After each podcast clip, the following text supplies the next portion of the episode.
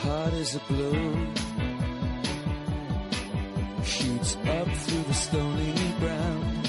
There's no room. No space to rent in this town. You're out of luck. And the reason that you had to care, the traffic is stuck.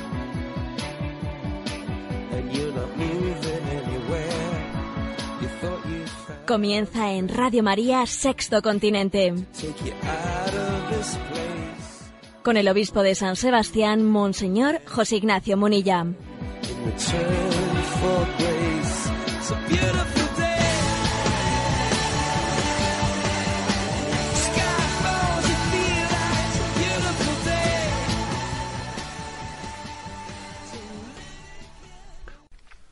Un cordial saludo a todos los oyentes de Radio María. Un día más, con la gracia del Señor, nos disponemos a realizar este programa llamado Sexto Continente que lunes y viernes de 8 a 9 de la mañana realizamos aquí en Radio María.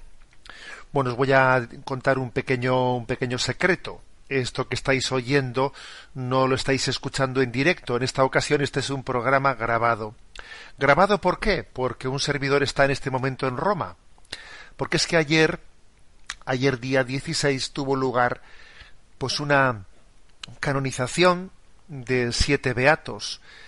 Y uno de ellos pues era el beato Manuel González, que fue obispo de Palencia, y un servidor que, aunque ahora es obispo de San Sebastián, fui anteriormente obispo de Palencia, obviamente no podía faltar, ¿no? Pues en esa canonización.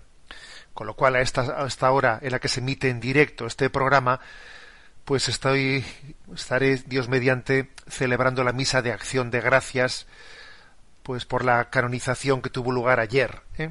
en la plaza de San Pedro. Y por ello permitidme que mi, mi comentario de entrada en este programa sea un comentario de entrada que haga referencia a la santidad. Decía la Madre Teresa de Calcuta, Santa Teresa de Calcuta también, ¿no? Que la santidad no es un lujo de unos pocos, que es un deber de todos los cristianos. La santidad no es un lujo, es un deber, de tal manera que si incluso no alcanzamos la santidad, podemos decir que nuestra vida es un fracaso. Y con eso no estoy diciendo que la santidad es lo mismo que la elevación a los altares, ¿eh? No, no. Nosotros tenemos que conseguir la santidad, no la orla de la santidad. Nosotros no perseguimos la orla de la santidad, perseguimos la santidad, o sea, perseguimos ser fieles a la voluntad de Dios en nuestra vida, porque el secreto de la santidad consiste pues en ser testarudos en el cumplimiento de la voluntad de Dios a pesar de tantas dificultades, ¿no? La santidad es como la testarudez de quien dice la, la voluntad de Dios por encima de todo. La santidad no es sino pues un reto que comienza con un sí a Dios y termina con un sí a Dios el día de nuestra muerte. Un sí a la voluntad de Dios, un sí a confiar en Él, un sí a abandonarnos en Él. Por lo tanto, eh, sea este el comentario de entrada en este programa de hoy. La santidad no es un lujo de unos pocos, y aunque ayer celebramos esa canonización de esos siete nuevos santos en la plaza de San Pedro, ellos no son sino un recordatorio de la vocación que cada uno de nosotros tenemos. Bueno, este programa llamado Sexto Continente, que muchos escucháis en directo en Radio María, ¿no? Pero también otros muchos escucháis desde el podcast de Radio María, desde el canal de iVox, eh, pues lo podéis escuchar en diferido. Es un programa que tiene también eh, la característica de tener una interacción con los oyentes a través de las cuentas, a través de, de las redes sociales, en la cuenta de Twitter arroba obispo Munilla, en el muro de Facebook que lleva mi nombre personal de José Ignacio Munilla, también en la cuenta de Instagram. Bueno, eh, ¿qué, ¿qué tema voy a desarrollar hoy? Pues obviamente el tema que voy a desarrollar es pues el de la figura de San Manuel González canonizado ayer. ¿eh? Quiero desarrollar este tema, que me parece que es un regalo el que podamos tener un nuevo santo español y y es una oportunidad magnífica, ¿no? Pues para poder conocerlo más, más despacio. De todas maneras, también no quiero, no quiero hacerlo, no quiero empezar a hablar del Beato Manuel González sin encuadrarlo, sin hacer una referencia a quienes han sido sus compañeros de canonización. El primero de ellos, Salomón Leclerc, ¿eh? que nació en eh, Boulogne, Francia, eh, en 1745, que perteneció a los hermanos de las escuelas cristianas, las ayistas, y que fue mártir en la Revolución Francesa, 1790, porque se negó a juramentar lealtad a un gobierno que pues pedía pues una fidelidad a ese gobierno revolucionario y no a la Iglesia. ¿eh? Fue detenido en 1792, encarcelado y el 2 de septiembre en una turba de revolucionarios pues fue asesinado. Otro de los canonizados ayer, pues otro mártir, San José Sánchez del Río, un niño, ¿eh? Un niño nacido en 1913 en Michoacán, en México, conocido como el niño cristero, que murió el 10 de febrero de 1928 a la edad de 14 años. Eh, gritando viva Cristo Rey, viva la Virgen de Guadalupe. Este niño se, ha hecho, se han hecho también algunas películas y la verdad es que es una impresionante cuando él le pedía permiso a sus padres para que le permitiesen alistarse con los cristeros para luchar contra el gobierno que impedía la libertad religiosa, que había cerrado las iglesias y su madre no le permitía, ¿no? Pues con, siendo tan joven, tan niño. Y el niño le convenció a su madre con una frase impresionante, mamá, nunca ha estado tan fácil el ir al cielo como ahora, no, no, no, no me lo impidas.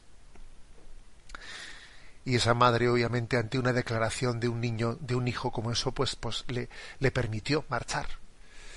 Bueno, el, el tercero de los mm, canonizados, Ludovico Pavoni, eh, que nació en Brescia, en Italia, en 1784, que fundó la, con, la Congregación de los Hijos de María Inmaculada, eh, los llamados sacerdotes obreros, pavonianos también se les llama. ¿eh?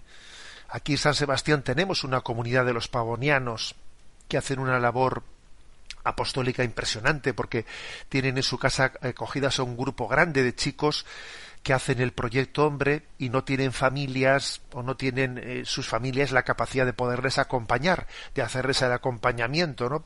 Mientras que hacen la terapia del proyecto hombre para dejar la droga. Y esta comunidad que está aquí en San Sebastián de pavonianos, bueno, pues acompaña, hace de familia de esos jóvenes, ¿no? Para que puedan hacer el proyecto hombre.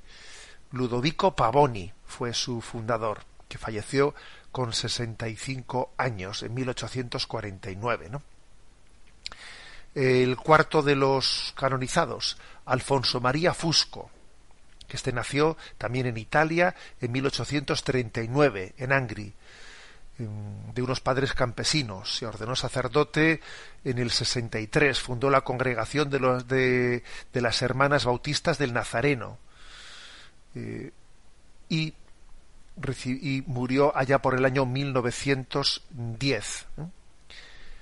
El, el cuarto de los de los canonizados, San Gabriel del Rosario, brochero, el cura brochero, ¿eh? así se le llama, ¿no? Muy, muy, muy popular en Argentina. Nació en Córdoba, Argentina, en 1840. Durante la epidemia de cólera corría de enfermo en enfermo, ofreciendo al moribundo el religioso consuelo. Murió ciego y padeciendo lepra en 1914, ¿no? Falleció en la forma en que vivió, eh, con humildad y con sencillez. Eh. El sexto de los canonizados, Elizabeth de la Trinidad, nació en Francia en 1880 y murió en 1906, em, tan solo cinco años después de haber entrado al Carmelo eh, de Dijon, ubicado en el este del país, ¿no? Pues eso, pues otra, esa especie recuerda, ¿eh? recuerda mucho a Santa Teresita de Lisieux. Hay quienes dicen que es como la hermana espiritual de Santa Teresita de Lisieux. ¿eh? Bueno, y el último de los canonizados, bueno, lo dejo para el último porque quiero hablar especialmente de él, pues es San Manuel González. Nuestro querido obispo que murió como obispo de Palencia en el año 1940. Bueno, pues esta es la presentación de el gran día de fiesta que celebró ayer la Iglesia Católica. Alguien dijo que la Iglesia es una fábrica de santos, pero no en el sentido de hacer muchas beatificaciones y canonizaciones, no. La Iglesia es una fábrica de santos en el sentido de que su razón de ser es ayudarnos a santificarnos, a que seamos santos. No tiene otro objetivo la Iglesia, no está para otra cosa, y asimismo nosotros, cada uno de nosotros, no tiene otro objetivo más importante en esta vida, no hay nada más importante para hacer en lo que ocuparnos, en lo que poner nuestro corazón, que buscar la santidad, que es una alabanza de gloria a Dios nuestro Padre. Así lo, lo escribía Santa Isabel de la Trinidad y así lo escuchamos en este canto.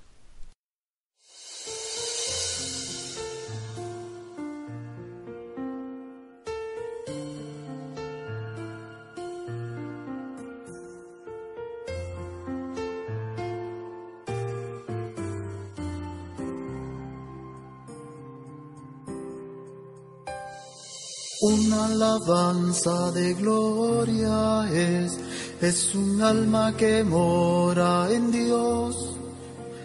Es quien ama con todo su ser por puro amor. Una alabanza de gloria es, no es juzgarle con interés es desear la verdad y cumplir su voluntad. Porque una alabanza de gloria es entregarse totalmente a Dios hasta el punto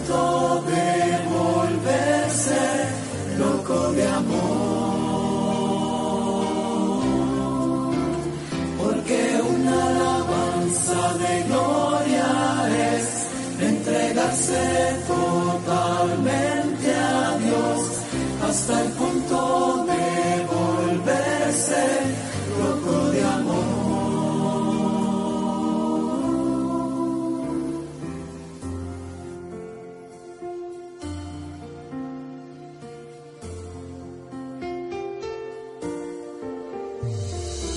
Una alabanza de gloria es, es un alma muy dócil al toque de Dios, una melodía armoniosa que hace cantar.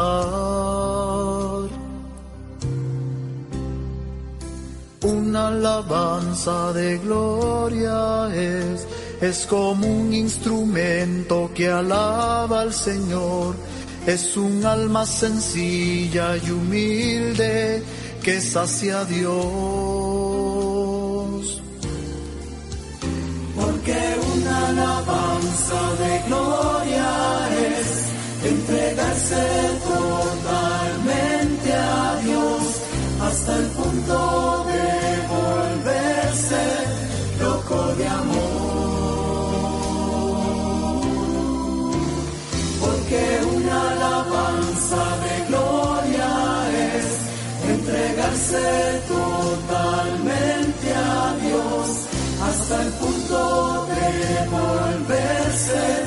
loco de amor. Porque una alabanza de gloria es entregarse totalmente a Dios hasta el punto de volverse loco de amor. Porque una alabanza de gloria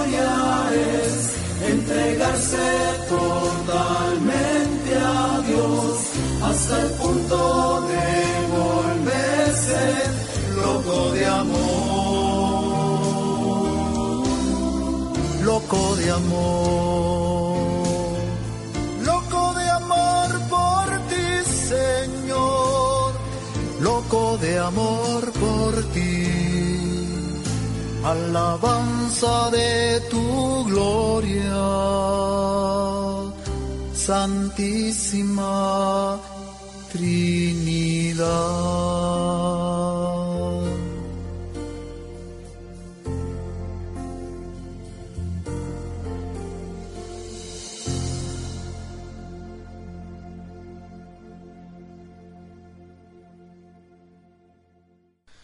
Bueno, queremos dedicar especialmente este programa a San Manuel González, canonizado ayer por el Papa Francisco.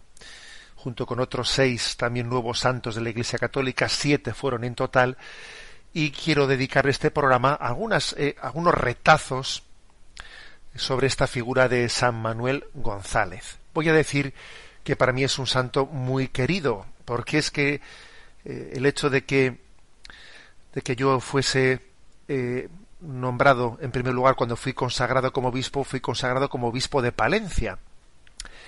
Y además el, el hecho de que os haya vivido en la misma casa en la que vivió San Manuel González, ¿no? el Palacio Episcopal de, de Palencia, en los años en los que estuve allí de obispo, pues muchas veces la oración que hacía en la capilla para mí era especialmente consolador el pensar que estaba rezando ante el mismo sagrario que había rezado durante cuatro años, que, fue obispo de Palencia, San Manuel González, el obispo de los sagrarios.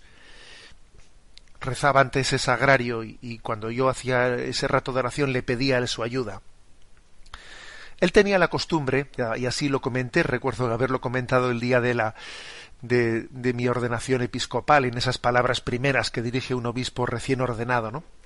Él tenía la costumbre que cuando iba por las noches a, descansar solía quitarse el pectoral y lo solía colgar en la imagen del Sagrado Corazón de Jesús, como diciendo, bueno, yo pongo mi diócesis, pongo mi diócesis en, en sus manos y, voy a descansar, ¿no? Bueno, y siguiendo un poco esa anécdota, se me ocurrió decir, ¿no? Allí que, que luego fue motivo, pues un poco también de broma, ¿no? Fue, se me ocurrió decir, pues que yo, yo tomaba el compromiso que lo hice, ¿eh? Lo hice en los años que fui obispo de Palencia, que cuando iba a descansar por las noches en esa capilla, pues yo solía poner el pectoral colgando de la imagen de, de el beato Manuel González, ya San Manuel González, ¿no? Y por las noches solía poner es el pectoral episcopal colgando de, de esa imagen de San Manuel González, que está allí en la capilla, que sostiene entre sus manos un sagrario, por aquello de que es el obispo de los sagrarios, y solía pedirle a él pues que me ayudase a abandonarme en el corazón eucarístico de Jesucristo, ¿no? Y abandonar todas las cosas y, y, todas las encomiendas que el Señor, que el Señor nos da. Por eso le tengo un cariño especial y quisiera, ¿no? Pues que este programa sirviese para también que, para que muchos de vosotros también os tengáis ese deseo de, de conocer eh, esta, esta figura. Hay las obras completas del Beato Manuel, de San Manuel González, que me tengo que acostumbrar ya a decir San, ¿eh? las obras completas, pues están publicadas en tres tomos. ¿eh? Bueno, pues decir una cosa, que San Manuel González tiene a sus espaldas pues un extenso anecdotario, o sea, es un, un hombre que verdaderamente ha estado muy pegado a pie de era andaluz y como andaluz que era pues tenía pues un gracejo muy especial eh, mucho humor eh, era una persona muy libre inteligente tenía ironía y su vida está llena de anécdotas que son muy hermosas. Yo diría que es un gran catequeta eh, muy pedagogo un hombre que ilustraba ilustraba con eh, hechos de su vida las catequesis y las meditaciones que daba, ¿no? Como Jesús, que solía contar parábolas, pues era un hombre así muy pedagogo en su manera de explicarse, ¿no? Y bueno, sé que además, por cierto, la diócesis de Palencia se dispone ahora a colocar en la catedral, pues una, una escultura de, del nuevo santo, ¿eh? que está hecha por, por Martín Lagares, una escultura que será bendecida en la misa de acción de gracias que se va a celebrar en la Catedral Palentina el 5 de noviembre, pues para dar gracias por la, por la canonización. ¿eh? no es fácil ¿eh? ver de qué manera ¿eh? se, o sea, cómo se esculpe a un santo, porque siempre al esculpir a un santo hay que elegir algún motivo. ¿eh? Pues eso.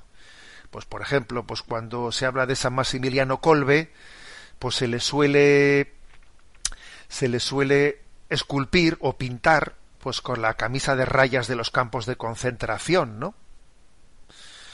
Pues cuando se se suele se, representa a Santa Teresa de Jesús, Santa Teresa de Ávila, pues a veces se le representa con la imagen de el ángel que con la flecha le hace la transverberación, o si no con la imagen de la pluma de escritora eh, por, por haber sido doctora de la Iglesia. Bueno, a los distintos, a San Pedro se le, se le representa con las llaves por la encomienda que le hizo Jesucristo, te daré las llaves del reino de los cielos. ¿eh? Bueno, se suele buscar, ¿no? Como algo característico de cada uno de los santos y, así dice, ah, mira, este es tal, este es cual, porque según uno ve un signo, otro signo en eso, y, y al, al santo Manuel González, ¿cómo se le representa? Generalmente se le ha representado con un sagrario en sus manos, como un sagrario, ¿eh? por ser especialmente, ¿eh? especialmente enamorado de la, de la Eucaristía. Em, quizás él, él especialmente eh, ha tenido la capacidad de unir la pedagogía de la catequesis y el amor a la Eucaristía. Sé que en Huelva, que en Huelva, eh, donde él fue arcipreste, porque él nació en Sevilla y luego fue arcipreste en Huelva, hay una imagen, una imagen de San Manuel González con un niño de la mano y con la otra mano le señala al niño el sagrario. Una imagen muy, muy ilustrativa, ¿eh? porque, digamos, eh, él es el gran pedagogo, el gran catequista y a la vez es el gran amante de la Eucaristía. Bueno, por lo tanto, breve, breve reseña de su vida, que nace en Sevilla en 1877. Y su vida fue corta, ¿eh? porque murió con 62 años y naciendo en Sevilla, él ya fue niño de los seises de la Catedral de Sevilla, de esos, de esos niños que se llaman los seises que cantan, perdón, que bailan, ¿no? que hacen ese, ese, esa representación ante esa danza litúrgica ante el Santísimo Sacramento. Con tan solo 17 mm, años, él participa en una peregrinación obrera a Roma, es ordenado sacerdote con 24 añitos, eh, cursa los estudios de doctor en Sagrada Teología y en Derecho Canónico. Como he dicho antes, ya fue arcipreste eh, de Huelva, con 28 años, jovencísimo. Funda la revista El Granito de Arena. Inaugura escuelas para pobres cuando tenía tan solo él 30 años. ¿eh? O sea que era un terremoto de hombre, vamos. ¿eh? Eh, ya con 31 años pronunció una célebre conferencia en la Semana Social de Sevilla, o sea, que era un hombre que tenía una especial también vocación para la acción social. Con 32 años funda la obra de las Tres Marías para los Sagrarios Calvarios. Escribe su famoso libro Lo que puede hacer un, lo que puede un cura de hoy. Funda también los discípulos de, de San Juan, eh, en 1913 interviene en el primer Congreso eh, Catequístico de Valladolid.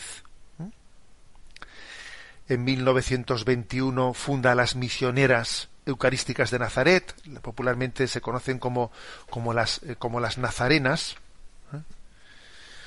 Bueno, y comienza, y comienza digamos, su, mm, su vida su vida episcopal en poco tiempo. Primero fue obispo de, de Málaga, primero obispo eh, auxiliar de Málaga y al poco tiempo obispo titular, donde fue obispo durante 15 años, los últimos cuatro años, eh, los últimos cuatro años eh, tuvo que vivir exiliado como obispo exiliado de Málaga por la situación tan durísima en la que se encontraba y mm, después desde 1900, ¿no?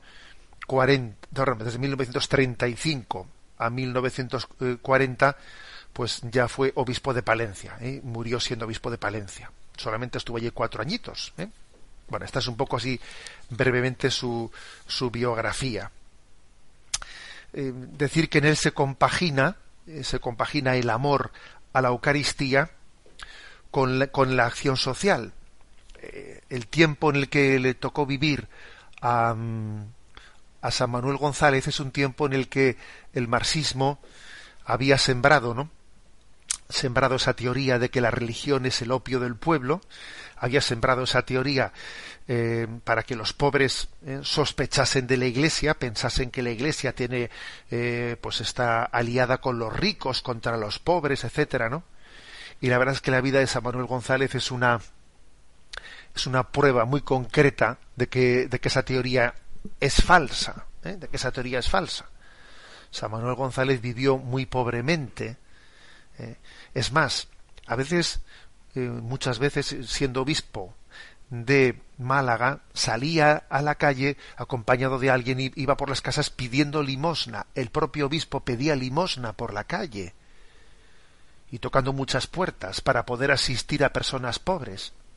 Se calcula que él mismo pudo llegar, ¿no? a, a pedir por la calle y, después él repartía entre los pobres pues unas 440.000 pesetas de las de aquel tiempo, que es una barbaridad, barbaridad de dinero, ¿no? En aquel momento, o sea que, o sea que llegó a ser un obispo mendicante para poder repartir entre los pobres, ¿no? Viviendo pobremente. Él además también, antes de ser obispo, ya siendo, estando en Huelva, hizo muchas obras sociales de construcción de casas, de construcción de escuelas, tuvo una incidencia muy grande pues en, en torno a la, a la minería en Huelva era como un desmentido, su vida era un, era un desmentido ¿no? de la teoría marxista de que la religión es el opio del pueblo.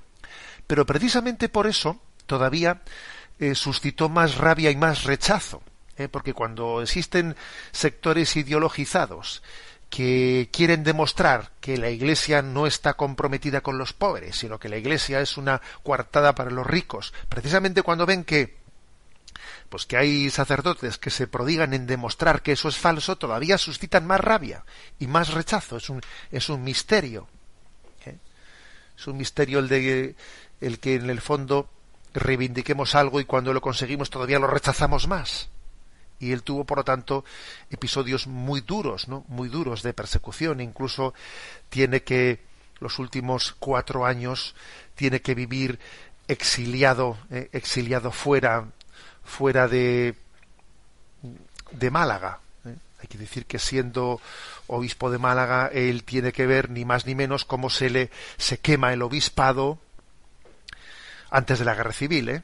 En el año 31 se quema el obispado se quemaron cinco parroquias de la capital, doce conventos, se profanaron dieciocho conventos, eh, bueno, en una, sola noche veinte parroquias fueron fueron eh, expoliadas y se hizo una pira con una pira de fuego con su con sus imágenes, sus ropas, sus objetos sagrados, ¿no? Es terrible, ¿eh?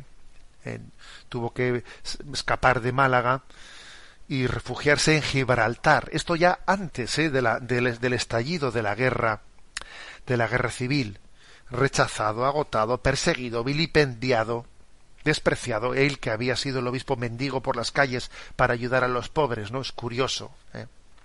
Se cuenta una anécdota que cuando él eh, antes de la guerra civil, ¿eh? salió de, primero se, se refugió en Gibraltar, luego de ahí fue a Ronda, luego a Madrid, pero bueno, cuando salió de Gibraltar, se cuenta la anécdota de que para pasar la, de Gibraltar la frontera a España, y el policía republicano le pidió su documentación, ¿no? Y entonces don Manuel le contestó, yo soy un indocumentado. Todos mis papeles y mis bulas han sido reducidas a las cenizas en nombre de la República. En nombre de la República ustedes han quemado todo. Mi casa, mi documentación, yo no tengo ni documentación, no tengo nada. Y entonces el policía le preguntó su nombre y él respondió Manuel González García y el policía le dice, ¿profesión? Allí imagínate esto, ¿eh? en plena frontera de Gibraltar. Dice, profesión, y él iba vestido de obispo, ¿no? Y le dice don Manuel González al policía, apunte usted, obispo de Málaga en liquidación por incendio. Esa fue su respuesta, o sea que, que tenía gracia, tenía capacidad de tener humor en situaciones y en momentos y en momentos dramáticos, lo cual no deja de ser un milagro. ¿eh? Es un milagro el poder compaginar la cruz con un humor que solo es explicable en aquel que confía en Dios. Pues bien, hay que decir que San Manuel González, en medio de esta situación que le rodeaba de cruz, que ciertamente no facilitaba las cosas, tuvo una intuición muy especial, que es la de descubrir la presencia de Jesucristo. Descubrirla especialmente la Eucaristía y desde la Eucaristía descubrirla en los rostros más sufrientes. ¿eh?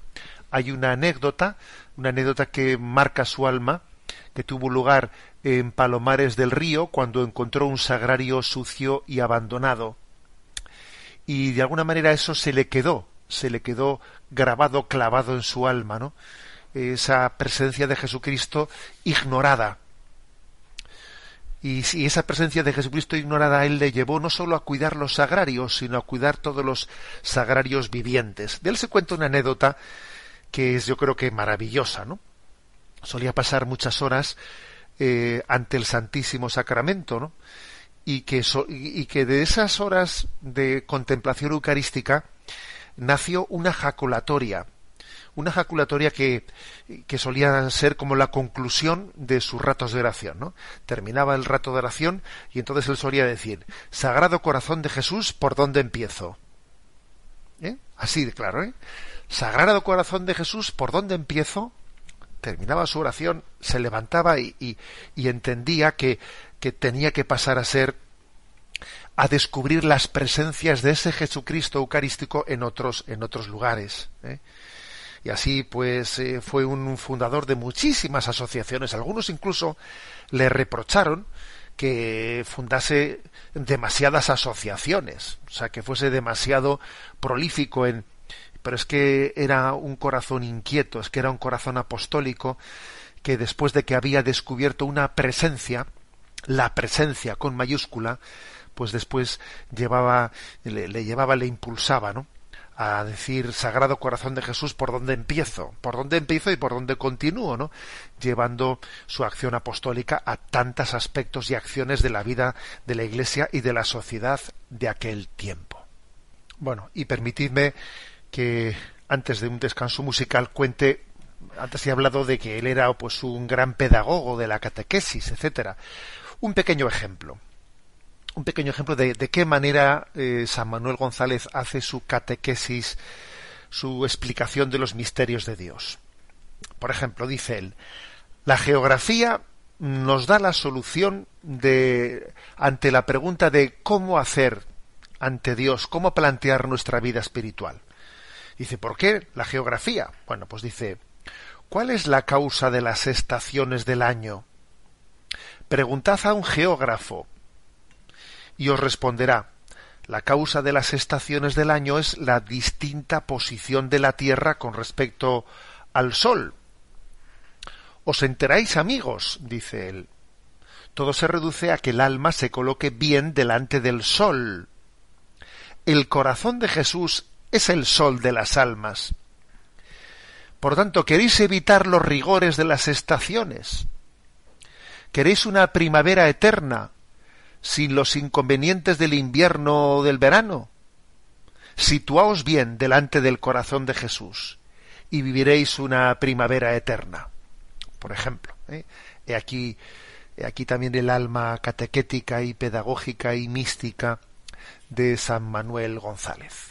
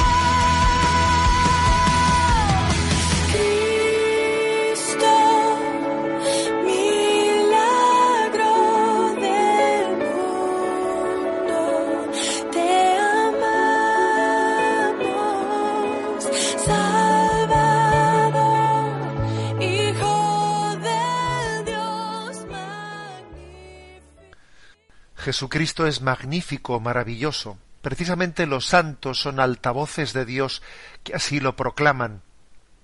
El testimonio de sus vidas nos viene a decir si, si estos hombres han sido así por lo que han descubierto en Jesucristo, ¿cómo será Jesucristo?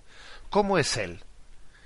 Una de las claves de la vida de, de San Manuel González es precisamente la de llevar a Jesucristo, llevar a los demás a Jesucristo, ¿no? Como aquellos primeros discípulos que encontrándose con Jesús llevaron a otros ¿eh? hasta Jesucristo. Y él acuñó el término, San Manuel González acuñó el término de eucaristizar. Se inventó esa palabra, ¿no? Un neologismo para, eh, para decir que hay que llevar ¿eh? hasta Jesucristo, hay que hay que acercar a Jesucristo, hay que poner ante Jesucristo, ponle ante Jesucristo. ¿Mm? Se cuenta una anécdota suya, muy interesante, que nada más llegar a Palencia le hablaron de un cura que trataba a sus feligreses pues a patadas, ¿no? Les trataba muy mal, tenía un carácter horroroso. Y entonces, pues, eh, San Manuel González llamó a ese sacerdote. Pero lo curioso es cómo le corrige, cómo le corrige, ¿no? Le dice, Usted se puede curar con ratos de oración y trabajo constante y ordenado. Y le explicó cómo orar, ¿no? Orar es coger un libro, ponerse a leer, sentarse delante de Jesús en la Eucaristía, decirle lo que me pasa, me pasa esto, me pasa aquello, Sí, usted dará unas cabezadillas, ¿no? De vez en cuando, pero no se apure, ¿no? Porque los niños también duermen en los brazos de su madre y sus madres les besan y esos besos le curan. O sea, es decir, que San Manuel González, en vez de eh, pues echarle una reprimenda, ¿no? A este sacerdote lo que hace es decirle hay que eucaristizarlo, hay que llevarle ante la Eucaristía ese genio que tiene, tiene que ponerse a remojo delante de Jesucristo para que se sane vaya usted, haga usted su descanso delante de la Eucaristía. Eh, aprenda a reclinar la cabeza en el costado de Jesucristo. Voy a decir que una de las cosas que también más me quedó marcada en mi en mi etapa de seminarista, recuerdo que cuando eh, nos hicimos el mes de ejercicios antes de ordenar, ordenarnos sacerdotes y se nos hablaba de San Manuel González, recuerdo que se nos dio un consejo y el consejo que se nos dio fue el de tener delante del sagrario un sillón cómodo para que nosotros tuviésemos nuestro lugar de descanso en la Eucaristía. ¿eh? Porque si, si tu sillón más cómodo está delante de la televisión, qué peligro. Inevitablemente harás de la televisión tu descanso. Y nos decía, ¿no? evocando a San Manuel González, tú ten tu sillón más cómodo delante de, del sagrario, para que tu descanso sea, sea la, la Eucaristía, ¿eh? en esta misma línea de lo que el San Manuel González le decía a este sacerdote. Aprende a descansar, ¿eh? a descansar en la, en la Eucaristía. Leo este, em, estas palabras suyas escritas ¿no? en 1915. Para mis pasos no quiero más que un camino, el que lleva al sagrario. Y yo sé que andando por ese camino encontraré hambrientos de muchas clases, y los hartaré de todo pan. Descubriré niños pobres y pobres niños, y tendré el dinero que necesite y los auxilios para levantarles escuelas y refugios para remediarles sus pobrezas. Tropezaré con tristes sin consuelo, con ciegos, con sordos, con tullidos, y hasta con muertos de alma o de cuerpo, y haré descender sobre ellos la alegría de la vida y de la salud. Pero todo ese paso, todo esto, pasa por el sagrario. Yo quiero un camino que me lleve al sagrario, y desde ahí me llevará a todo lo demás. ¿Eh? Su término, pues, es eucaristizar la vida. Eucaristizar la vida es hacer que todos tus trabajos, todas tus eh, preocupaciones, terminen en la Eucaristía, de ahí lo de descansar en la Eucaristía, que tengas ahí tu lugar de descanso, y todo también nace de la Eucaristía, nace de ella. ¿Eh? Eso que decíamos antes, ¿no? La ejaculatoria. Sagrado Corazón de Jesús, ¿qué tengo que hacer? ¿Qué me toca hacer en este momento? O sea, todo termina en la Eucaristía y descanso al final del día en la Eucaristía y todo nace de ella. Nacemos de la Eucaristía y ella nos guía en el resto, en el resto de los pasos de la vida. La Eucaristía es pues fuente y término y fin de, de nuestra vida. El Señor que está en el sagrario es el crisol donde debemos de revisar nuestra fe. Entonces, cuando veas un sagrario abandonado, entonces lo que tienes que hacer es pensar en tu vida de fe. Mira los rincones más oscuros de tu corazón y descubre qué te falta. Todo lo que me falta pasa por ser más como Él, ser más eucaristizado, ser más Jesucristo. Esta es la clave, ¿no? Eucarística de San Manuel González. Para subrayar esto, pues otra anécdota que creo que es bien significativa, cómo fue, cómo fue su, su fallecimiento. En los años en los que estuvo en Palencia, que fueron pocos, cuatro años, su salud se fue deteriorando, él vivió su enfermedad de modo muy ejemplar, eh, con una sonrisa siempre de aceptación de la voluntad de Dios, y antes de salir de Palencia camino de Madrid veían que estaba grave, debían de llevarle a un hospital en Madrid, él pidió que la camilla, porque no podía, ¿eh? le llevaron ya en camilla a Madrid, que le pasasen por el sagrario, por el sagrario de su capilla, le entraron en la capilla ante el sagrario, y él al Señor le dijo, si quieres que vuelva, bendito seas, si no quieres que vuelva, bendito seas. Pero eso se lo dijo ante la Eucaristía, ¿eh? al salir de, de su casa, antes de ir al hospital. Si quieres que vuelva, bendito seas. Si no quieres que vuelva, bendito seas. Bueno, fallece en el Sanatorio del Rosario de Madrid el 4 de enero de 1940 y, por voluntad explícita, es enterrado junto a un sagrario. De hecho, eh, uno cuando va a la Catedral de Palencia se encuentra pues en la capilla del Santísimo Sacramento allí la lápida de San Manuel González y en ella se lee el epitafio que él mismo redactó. Que fijaros lo que dice. ¿eh? Pido ser enterrado junto a un sagrario, para que mis huesos, después de muerto, como mi lengua y mi pluma en vida, estén siempre diciendo a los que pasen, ahí está Jesús, ahí está, no le dejéis abandonado. Es curioso esta intuición, ¿verdad? Diciendo, mira, yo en mi vida me he dedicado a decir, aquí está Jesús, aquí está Jesús, y ahora quiero que sean mis huesos los que lo digan, aquí está Jesús. Es como si él tuviese esa vocación a ser lamparilla del sagrario. Esa lamparilla que cuando está encendida nos recuerda que está Jesús presente, ¿no?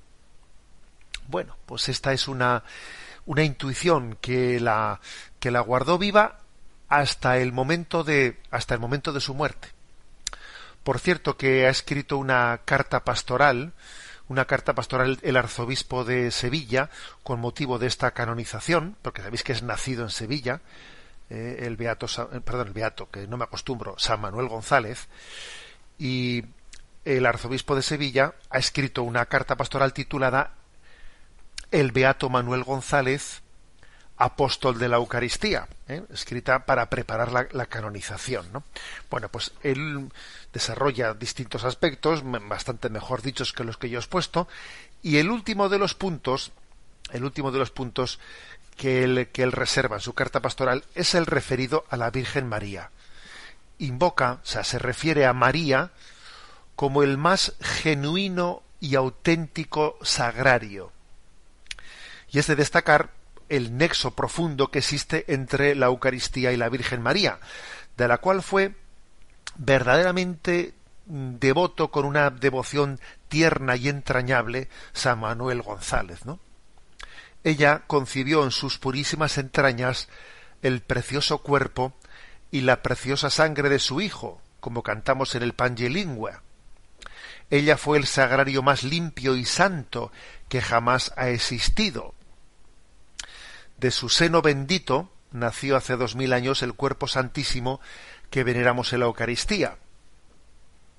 Que ella, dice así el arzobispo de Sevilla, que ella, mujer eucarística, y la intercesión cercana de don Manuel nos ayude a todos a crecer en amor, respeto y veneración por este augusto sacramento, el de la Eucaristía, en entrega a los pobres y a los necesitados. Bien, así termina esta carta pastoral del arzobispo de Sevilla. Quiero también concluir este programa especial dedicado a los canonizados a los siete nuevos santos canonizados el 16 de octubre, pero con una mención especial de San Manuel González. Como, os he dicho al principio, pues este programa está grabado porque un servidor está desplazado para participar en Roma de de esa canonización. Yo me encomiendo muy especialmente a San Manuel González y, a él también le he encomendado a toda la audiencia eh, de Radio María para que seamos almas eucarísticas, para que la Eucaristía nos configure para que seamos enamorados de esa presencia que es luminosa para el resto de las presencias. Es una presencia, la, la de la Eucaristía, que nos permite descubrir otras muchas presencias de Jesucristo alrededor de nuestro. Yo me quedo, como conclusión de esta catequesis que hemos dado, con esa jaculatoria, recordáis que decíamos que solía invocar San Manuel González después de que había estado un rato en oración delante del sagrario. Sagrado corazón de Jesús, ¿por dónde empiezo? Pues que sea esa nuestra, eh, nuestra jaculatoria. Ponernos a remojo ante Jesús en la Eucaristía y después concluir diciendo, Sagrado corazón de Jesús, ¿por dónde empiezo? La bendición de Dios Todopoderoso, Padre, Hijo y Espíritu Santo, descienda sobre todos vosotros. Alabado sea Jesucristo.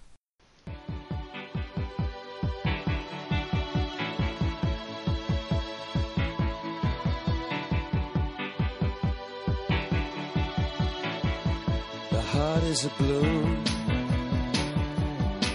shoots up through the stony ground. There's no room, no space to rent in this town. You're out of luck. And the reason that you had to care, the traffic is stuck. And you're